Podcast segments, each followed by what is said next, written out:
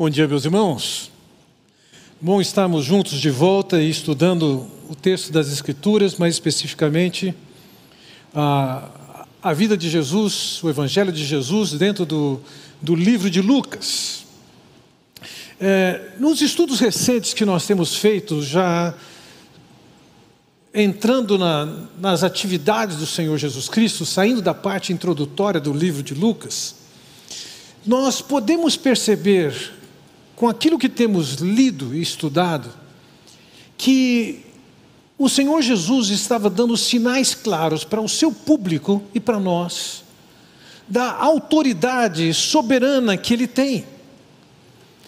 Em várias circunstâncias já temos visto, ele tem manifestado o seu poder, tem exercido o seu poder e mostrado que ele tem autoridade. Começamos com isso quando ele se encontra na tentação ocasião em que o diabo tenta dissuadi-lo de seguir o caminho que Deus tinha proposto para ele e oferece-lhe uma espécie de atalho. O atalho, por um lado, oferecia o que, ele, o que já era legítimo a ele, mas oferecia de uma maneira mais fácil do que ele tinha a seguir. Ou então, oferecia uma alternativa que não era a de Deus para ele. Naquele momento ele derrota Satanás, ele mostra o seu poder sobre o diabo. Mas não para nisso. Ele vai em Nazaré, numa, numa sinagoga, e ali tem um homem possesso de um espírito imundo, e naqueles dias ninguém sabia como tirar o espírito imundo. E o que que o Senhor Jesus faz naquele momento? Ele liberta aquele homem do espírito imundo. Ele mostra que ele tem poder e autoridade, é soberano sobre os diversos espíritos e demônios. Ele sai da sinagoga no mesmo dia e ele vai almoçar na casa de Pedro. E chegando na casa de Pedro, a sogra de Pedro está acamada. E o Senhor Jesus Cristo cura aquela mulher.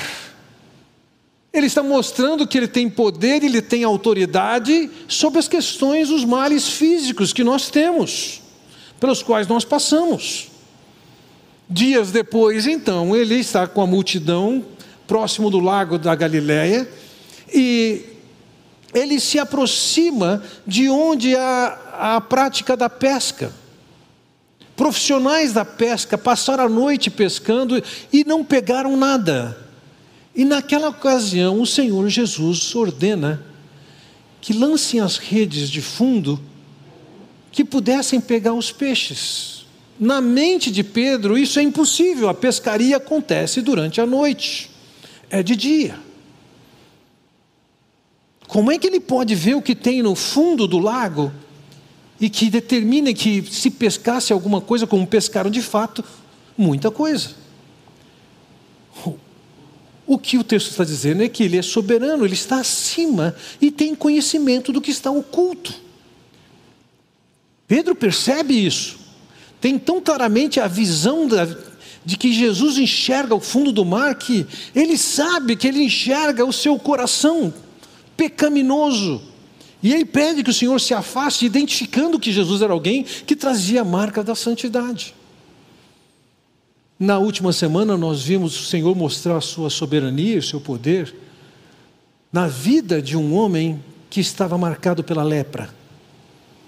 Ele era visto como alguém amaldiçoado por Deus, alguém que estava sendo separado e impedido de viver naquela sociedade. E o Senhor se compadece daquele homem e ele o cura.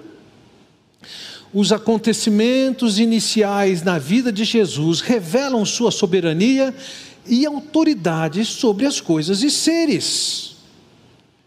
Esses milagres que se concentram principalmente no primeiro ano do Senhor Jesus Cristo, estão nos dando um sinal de quem é Jesus, a autoridade que ele tem, o poder que ele tem. O texto que nós vamos contemplar nessa manhã é um texto que, que fala de um paralítico. Ele também era visto pela sociedade como alguém que havia sido punido por Deus, que era amaldiçoado por Deus. E entenda isso, tanto o paralítico quanto o leproso eles estavam muito além dos conhecimentos da, da, da medicina da época. Não se sabia o que fazer nesses casos, e o caso paralítico é mais um desses casos um drama humano, sem solução humana, que é levado ao Senhor Jesus Cristo. Vejam, na semana passada eu terminei a mensagem dizendo que o Senhor deu uma ordem para aquele homem que havia sido curado da sua lepra, que ele não contasse a ninguém, que ele fosse aos sacerdotes. Nós não sabemos se ele foi ou não aos sacerdotes. Mas a julgar pelo que vemos no versículo 17 aqui do nosso texto, parece que ele foi aos sacerdotes. Veja lá, certo dia, quando ele ensinava, estavam sentados ali fariseus e mestres da lei procedentes de todos os povoados da Galiléia, da Judéia e de Jerusalém e o poder do Senhor estava com ele para curar os doentes.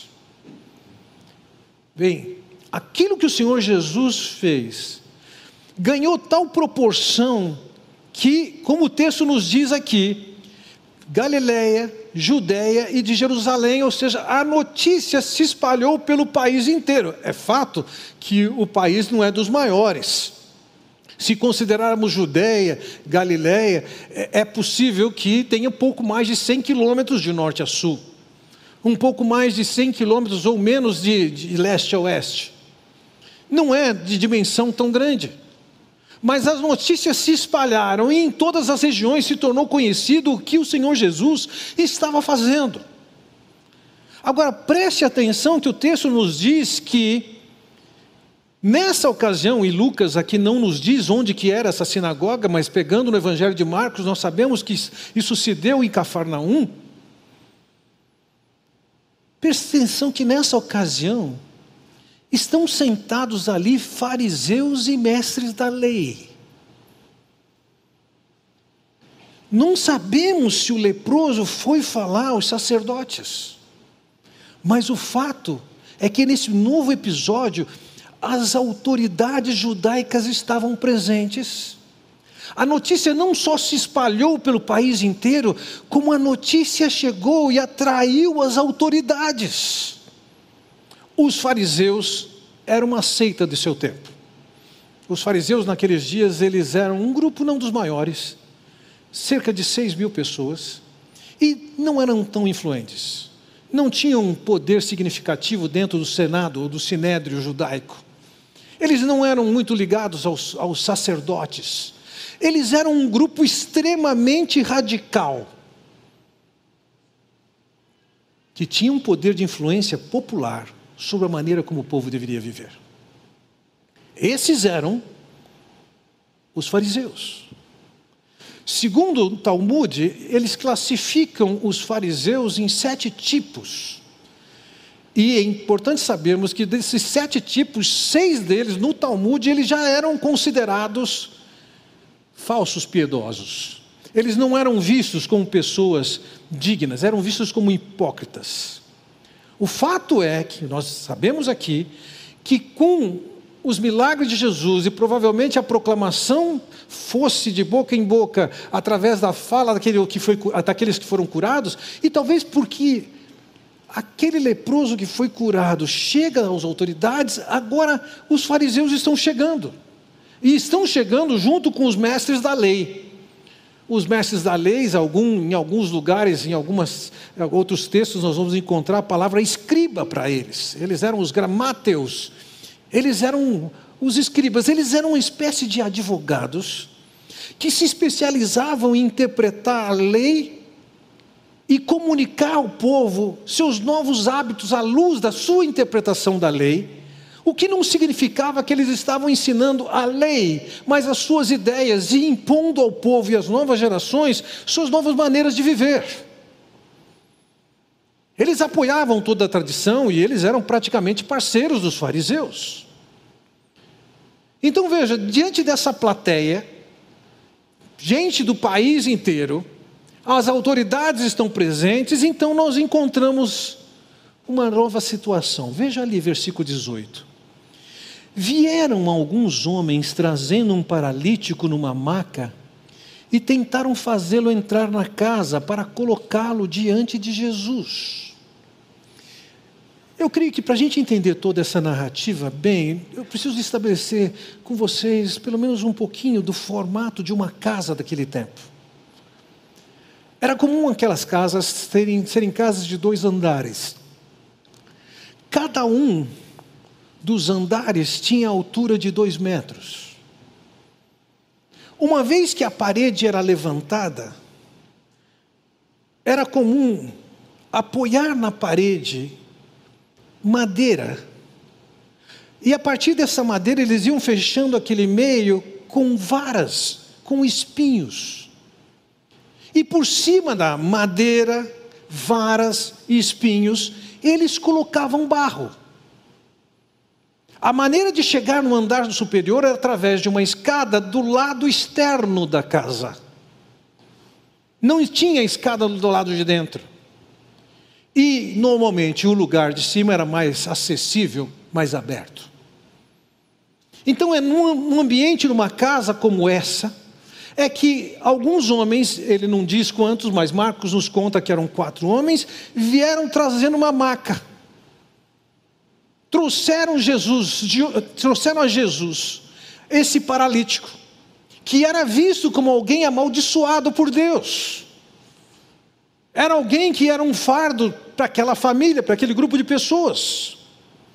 Provavelmente aqueles que os traziam eram amigos, parentes, que queriam ver alguma coisa acontecer na vida daquele homem, do seu querido. Veja, eles conseguem levar esse homem até onde Jesus está, mas eles não conseguem chegar até a presença de Jesus.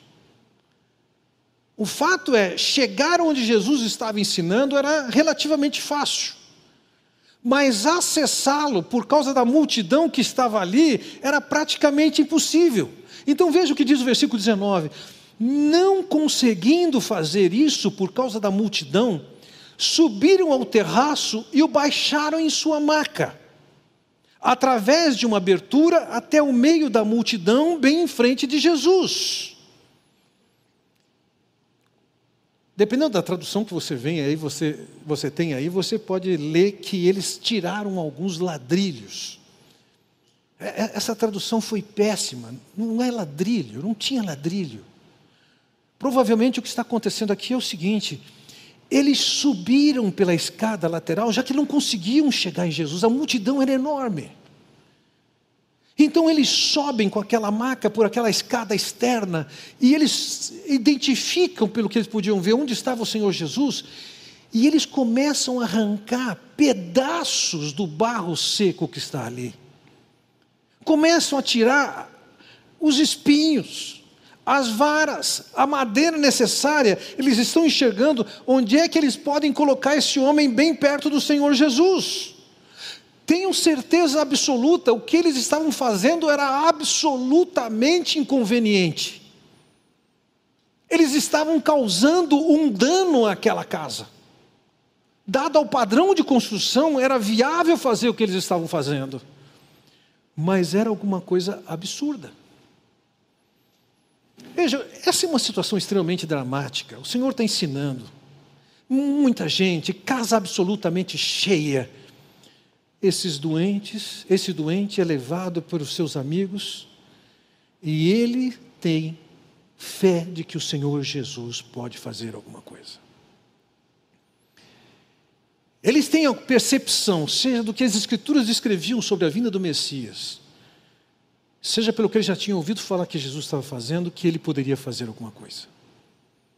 E diante do que aqueles quatro homens fazem, o Senhor reconhece, veja lá, versículo 20: vendo a fé que eles tinham, Jesus disse: Homem, os seus pecados estão perdoados. Ele reconhece a fé daqueles homens. Aqueles homens que estão indo a Jesus muito provavelmente, com a expectativa de que aquele homem seja curado. Nessa ocasião, o Senhor Jesus se dirige àquele homem e diz: os seus pe pecados estão perdoados. Como esses homens sentiram essa palavra de Jesus? Alegria ou decepção? Se a expectativa deles toda fosse da cura, ouvir seus pecados estão perdoados os frustrava, não era o que eles queriam.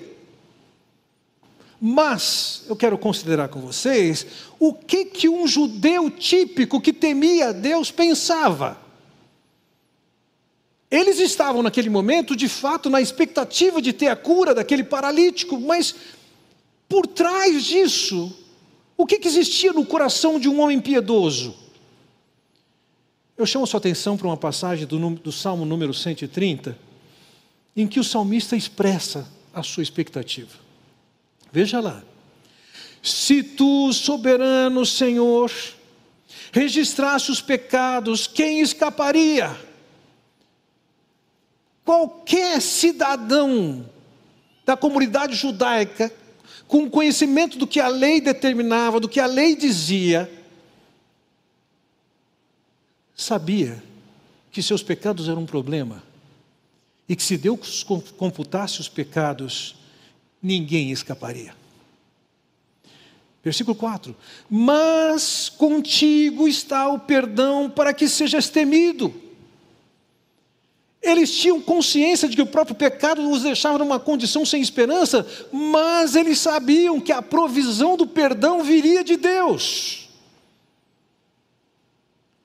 Então ele acrescenta: Espero no Senhor com todo o meu ser e na Sua palavra ponho a minha esperança. Versículo 7: Põe a sua esperança no Senhor, ó Israel, pois o Senhor, no Senhor há amor leal e plena redenção. Então veja, aquele homem do Antigo Testamento, ele não só tinha consciência do seu pecado, como ele tinha consciência de que Deus prometera que iria providenciar o perdão para eles. Eles aguardavam a redenção que viria de Deus o perdão dos pecados, a liberdade de se aproximar de Deus. Versículo 8 diz: Ele próprio redimirá Israel de todas as suas culpas. Um homem do Antigo Testamento, com os conhecimentos que a lei estabelecia, a mensagem era: você é um pecador e nessa condição você está condenado, mas o Deus lá do alto tem o perdão providenciado para vocês, Ele vai resgatar vocês, Ele vai redimir vocês, Ele vai perdoar vocês. Essa era a visão que o salmista tinha. Quando o Senhor Jesus vem, o seu ministério está relacionado com perdão. Então, por um lado, se ele não curou o paralítico nesse momento, por outro lado, ele estava mexendo numa questão muito mais importante e nesse momento, nessa conversa, ele está priorizando o que é prioridade para ele, o perdão dos pecados. Não a cura do paralítico. Você vê que isso é prioridade quando você pega o fim da vida do Senhor Jesus, em Lucas capítulo 24, Diz, ele disse: Assim está escrito que o Cristo havia de padecer e ressuscitar dentre os mortos no terceiro dia, e que em seu nome se pregasse arrependimento para remissão de pecados a todas as nações, começando de Jerusalém. O que, que é? O foco dele era o perdão. A sua morte na cruz tinha a ver com concessão de perdão.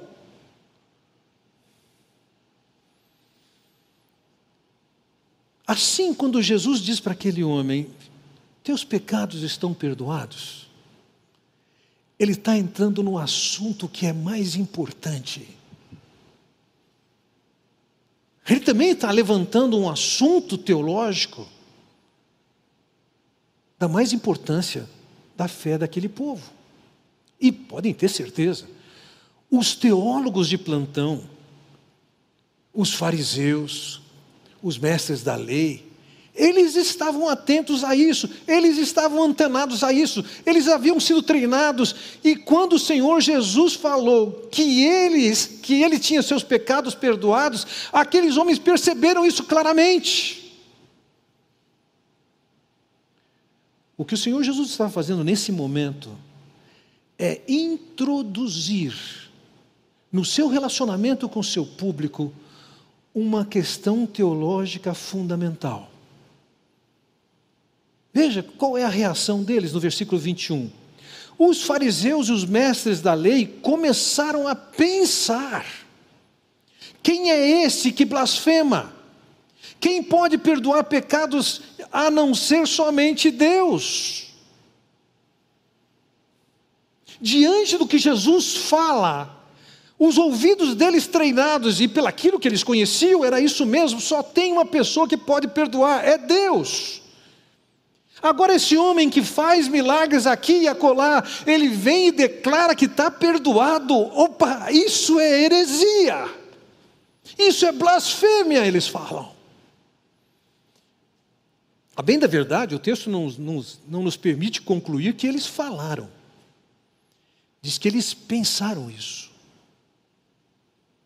E o Senhor Jesus, seja pelas suas habilidades naturais ou sobrenaturais, ou pela revelação de Deus, a capacitação que veio de Deus, ele sabia o que aquelas pessoas estavam pensando.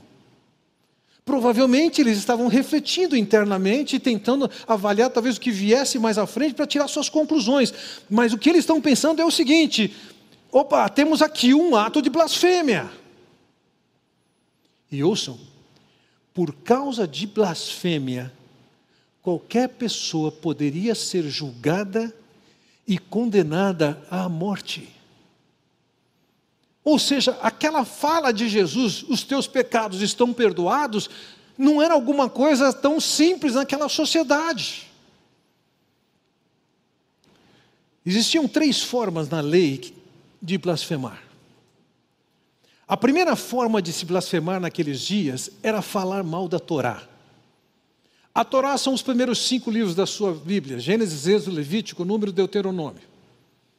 Algumas vezes o termo foi empregado para descrever o livro como um todo, como o primeiro livro acaba definindo todo, toda a coleção.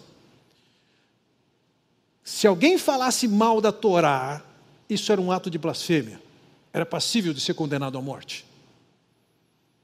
A segunda maneira de se blasfemar era idolatria. Alguém, se alguém fizesse um ídolo, se alguém cultivasse a adoração a quem não, a, a quem não fosse o Senhor, essa pessoa poderia ser classificada como blasfemador e, consequentemente, poderia ser condenada à morte. E a terceira maneira de se blasfemar era envergonhar o nome do Senhor. Se Jesus está assumindo um papel que é somente de Deus, faz parte da majestade divina. E ele diz: Teus pecados estão perdoados. Essa majestade divina estaria sendo violada. Ele estaria sujeito a julgamento e poderia ser levado à morte. O fato é que eles, eles não tinham um precedente de um ser humano dizer que alguém estava perdoado dos pecados. Mas eles sabiam claramente, isso é de Deus. Por isso a colocação deles é: quem pensa ele ser? Quem pode perdoar pecados e não, a não ser somente Deus? Quem é esse que blasfema?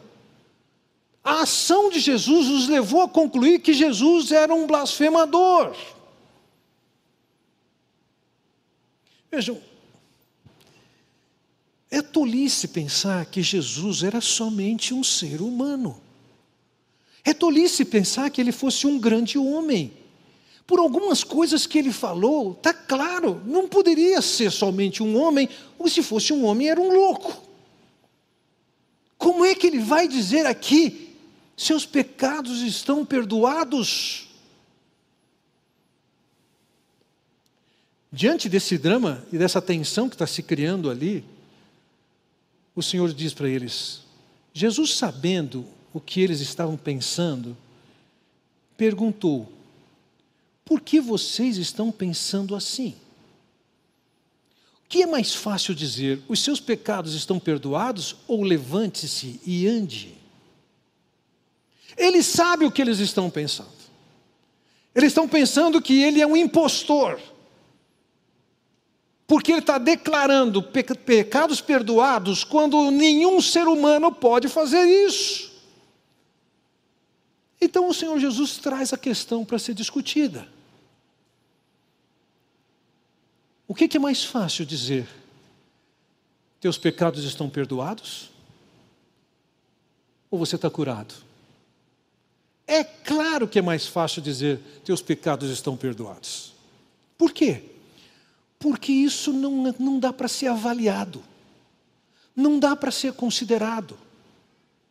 Não tem a experiência depois para saber se a pessoa com o termômetro recebeu o perdão ou não recebeu o perdão. Então, pelo fato de não se poder conferir se tem o perdão, Jesus está dizendo: é claro que é mais fácil dizer que está perdoado. Não dá para conferir. Agora, se disser, está curado, o paralítico está curado, ah, isso aqui um, seria uma experiência empírica. Veriam que a sua palavra tinha reflexos e, consequentemente, aquela pessoa estava curada ou não. Se não tivesse curado, era um impostor. Se tivesse curado, o quê? Opa, é alguém que tem autoridade e por todo o conhecimento da época, fosse do ambiente da medicina, fosse do ambiente religioso, não se conhecia um meio de curar aquele paralítico. Certamente era mais fácil dizer: teus pecados estão perdoados. Mas o Senhor não parou aí. Versículo 24. Mas para que vocês saibam que o filho do homem tem na terra autoridade para perdoar pecados, disse ao paralítico: Eu lhe digo, levante-se, pegue a sua maca e vá para casa. Imediatamente ele se levantou na frente deles, pegou a maca em que estivera deitado e foi para casa louvando a Deus. É mais fácil dizer que está perdoando os pecados? Vocês não podem verificar isso? Para vocês saberem que eu tenho poder e autoridade para perdoar pecados, eu vou dar a ordem que vocês podem constatar a minha autoridade. Levanta, toma o teu leito, anda, para que vocês saibam que o Filho do Homem tem poder que o filho do homem tem autoridade. Essa expressão filho do homem é uma expressão tirada do livro de Daniel, que está falando do Messias que está por vir. E o que Jesus está dizendo é o seguinte: vocês vão saber que eu tenho autoridade para perdoar os pecados. Eu vou dar uma ordem, vocês vão ver essa experiência, ele vai ser curado, e isso é uma maneira visível de vocês saberem que eu tenho autoridade de perdoar. Isso é uma maneira de vocês saberem que eu sou Deus, eu posso perdoar. Essa é a questão que está acontecendo ali. Veja, naquele momento não houve um, um questionamento mais longe, não se começou um julgamento, nada disso. O fato é o seguinte: o Senhor Jesus foi, como ele sempre é, de uma maneira bastante categórica e explícita. Veja lá, eu lhe digo: levante-se, pegue a sua maca e vá para casa. E o versículo 25 diz: Imediatamente ele se levantou na frente deles, pegou a maca em que estivera deitado e foi para casa louvando a Deus. A cura que Jesus fazia é a cura imediata. Nem aquele homem, nem aqueles que o haviam levado tinham agora um exercício de fé para se apropriar pela fé. Não, a ação de Deus foi imediata, foi só pela palavra dele. Aquele homem simplesmente obedeceu, ficou de pé, pegou sua maca, voltou para casa e, lógico, ele voltou louvando a Deus, adorando a Deus, alegre pelo que ele tinha podido provar. Veja, ele tinha provado de duas coisas: da cura e do perdão. O que Jesus está dizendo é: eu não sou um impostor, eu não sou um blasfemador, eu sou aquele que veio para trazer perdão. Eu sou aquele que veio para tirar a culpa de vocês. Veja, No versículo 26, então, lemos assim: Todos ficaram atônitos e glorificavam a Deus e cheios de temor diziam: Hoje vimos coisas extraordinárias. Certamente foi um espetáculo ver aquele paralítico ser curado. Mas aquilo era somente um sinal, era uma mensagem. Aquele que cura é aquele que perdoa. E se olhamos para a vida do Senhor Jesus e podemos nos anteceder aos capítulos que vêm à frente, nós vamos entender que o perdão vem de Deus e veio através do Senhor Jesus Cristo. Que ia para aquela cruz, e naquela cruz ele assumia os pecados de cada um de nós, e ele tratava os pecados, ele foi julgado e condenado pelos seus pecados e pelos meus pecados. Tenha você mais ou menos consciência disso. Dê você mais ou menos valor para isso, isso é um fato. Nossas culpas nos colocam separados de Deus. Nossas culpas solapam a possibilidade de nós nos relacionarmos com Deus. Dias atrás conversava com um grande amigo, tem perto da minha idade, um pouco mais novo que eu, portanto, calculo que ele tenha 63 anos. Ele me contou de uma visita que ele fez, ou de visitas seguidas que ele fez a uma tia dele. Ou seja, se ele tem 63 anos, calcule o resto da idade dela. Ele contou que tempos atrás ele foi visitá-la e ela disse assim: Eu lembro quando sua mãe trouxe você em casa. Você é um bebê. E ela tinha uns alfinetes de prender fralda. Essa geração atual não vai entender o que, que é isso. Mas as fraldas eram de pano, que tinham que ser lavadas, e elas eram presas com uns alfinetes. E essa tia disse para ele que a ponta do alfinete era colorida. E ela achava aquilo tão bonito. E algumas vezes ele teve com a tia, e a tia falou para ele isso. Eu lembro de você, quando sua mãe trouxe, você tinha na sua fralda prendendo um alfinete colorido, eu achei tão bonito. E a última vez que ele teve com ela, ela contou essa mesma história. E ela disse o seguinte: Eu achei aquele alfinete tão bonito que eu peguei para mim. E foi devolver para ele o alfinete.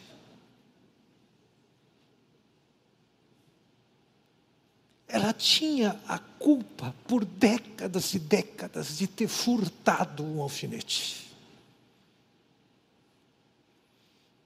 Pode ser um detalhe. É culpa. É roubo. E você pode, ao longo da sua vida, desde o início da sua vida, alimentar essas essas culpas que você vai racionalizando, mas não tem jeito, a culpa está lá 60 anos depois.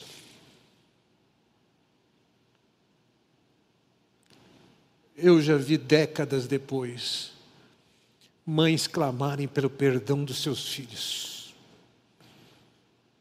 Eu já vi anos e anos depois maridos ou esposas voltarem aos seus maridos, confessarem sua infidelidade e pedirem pelo perdão. Culpa é culpa. E o Senhor Jesus estava se apresentando naquela ocasião como aquele que perdoa. Lógico, eles estavam impressionados com o que Jesus tinha feito em termos da cura daquele homem. O texto nos diz: todos ficaram atônitos e glorificavam a Deus e cheios de temor diziam: Hoje vimos coisas extraordinárias. Ou seja, eles viram, temeram, respeitaram. Mas eles se concentraram exclusivamente nos atos maravilhosos do Senhor Jesus. Isso não foi suficiente para convencer aquelas pessoas de que Jesus era o redentor. Isso não foi suficiente para convencê-los da divindade do Senhor Jesus. Veja, em João capítulo 2 nós temos uma história, um relato. Versículo 23 diz o seguinte: Estando ele em Jerusalém durante a festa da Páscoa, muitos vendo os sinais que ele fazia, creram no seu nome, mas o próprio Jesus não se confiava a eles, porque os conhecia a todos. Jesus fez milagres, de alguma maneira aquele povo creu nele. Creu por quê? Creu que era capaz de fazer milagres, mas não tiveram uma vida de confiança, de se entregar a Jesus. Tanto que o Senhor Jesus disse: Eu não me confio a vocês. Eles confiaram no que Jesus podia fazer, confiaram no que Jesus fez, mas não reconheceram a sua divindade nem seu poder de perdoar.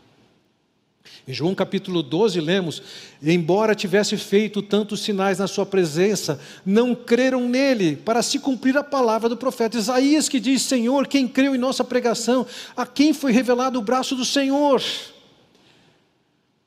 A liderança anotou o que Jesus tinha feito, mas isso não significou que eles sabiam o que aquilo significava.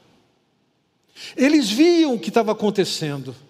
Eles agradeciam a Deus e louvavam a Deus, mas eles falhavam em ver quem era Jesus. Eles estavam tão concentrados nos fatos que eram incapazes de ver a pessoa de Jesus. Eles eram capazes de ver os milagres, mas não o Senhor por trás do milagre. Eles chegavam a enxergar o presente, mas não conseguiam ver o amado que estava lhes dando o presente. Versículo 26 diz: Todos ficaram atônitos e glorificavam a Deus, e cheios de temor diziam: Hoje vimos coisas extraordinárias. Tenho-lhes dito que esses milagres, eles são como que um quebra-cabeças. O quebra-cabeça está se montando e mostrando quem é Jesus. Quando o Senhor Jesus está dizendo àquele homem: Perdoados são os seus pecados. Ele está dizendo: Eu sou a solução para o seu pecado. Você não tem que racionalizar. Você não tem que tornar o seu pecado, sua culpa menor do que efetivamente é. Você pode chegar até mim que eu tenha providência a provisão para o seu perdão. No passado, quando eu lia jornal, efetivamente, isso era só a única opção, era ler o jornal. Algumas vezes eu gostava de olhar no, no que as pessoas, nos classificados, o que, que as pessoas estavam dizendo, e me lembro de ver algumas vezes alguém dizer o seguinte, e não sei quantos de vocês já acharam isso. Pessoa que mora em tal lugar, eu roubei sua casa, fui eu que roubei sua casa. Mas eu me converti, eu encontrei a Cristo. Eu só quero lhe pedir perdão. Se isso era a forma certa de tratar, não é o caso. O fato é o seguinte: alguém conhecia o seu pecado e conheceu o perdão de Deus. Nessa ocasião que o Senhor Jesus Cristo está dizendo, através da cura daquele paralítico, é: Eu sou Deus que veio em forma humana, que naquela cruz vai pagar os seus pecados, para você estar tá livre. Não importa se foi muito ou pouco pecado. Naquela cruz, esse assunto foi resolvido. Jesus não era somente um homem, não era um grande homem, não era simplesmente de alguém de quem saía poder. Ele é aquele que tem autoridade para perdoar, isto é, Deus, que se fez homem. Você não precisa fazer de conta de que você não tem pecados. Você não precisa chegar até Deus liberto dos seus pecados. Você precisa chegar a Jesus, ciente dos seus pecados, e agradecer se entregando a Ele, confiando no perdão que Ele concede. Se hoje é seu dia de entender essa mensagem, Diga isso ao Senhor: Senhor, eu estou chegando a Ti do jeito que eu sou. Eu sou um pecador, o Senhor sabe, o Senhor conhece a minha história, o Senhor conhece o meu coração aqui dentro. Mas por causa do perdão que o Senhor providencia naquela cruz, eu reconheço quem o Senhor é. Eu recebo agora, me acolhe. E Deus diz: Você está perdoada. Vamos curvar nossas cabeças. Quero estimulá-lo nesse momento. Se você tem entendido isso agora, se expresse silenciosamente na sua oração ao Senhor. Se você já tem provado desse perdão há tanto tempo, louve a Deus, agradeça pelo perdão que Ele providencia a você, que não foi nada barato, custou caro, o Senhor Jesus morreu por você. Silenciosamente, vamos orar.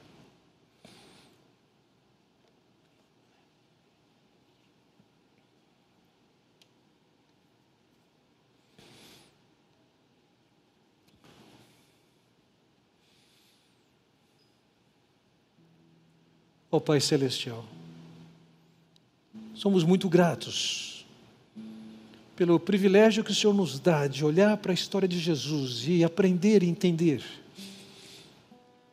que ali estava alguém que veio da tua parte, como tu, Deus, ó Pai, mas que se fez um humano para entre nós mostrar as provisões e providências para o perdão, para nós termos acesso livre a Ti.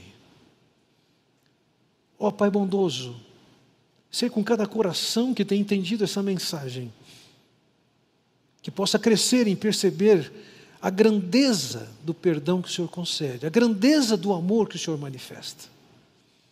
Que todos nós possamos cantar alegres, fortalecidos por tão grande bondade e graça que o Senhor estendeu a nós nos concedendo perdão. Eu oro no nome do Senhor Jesus Cristo. Amém.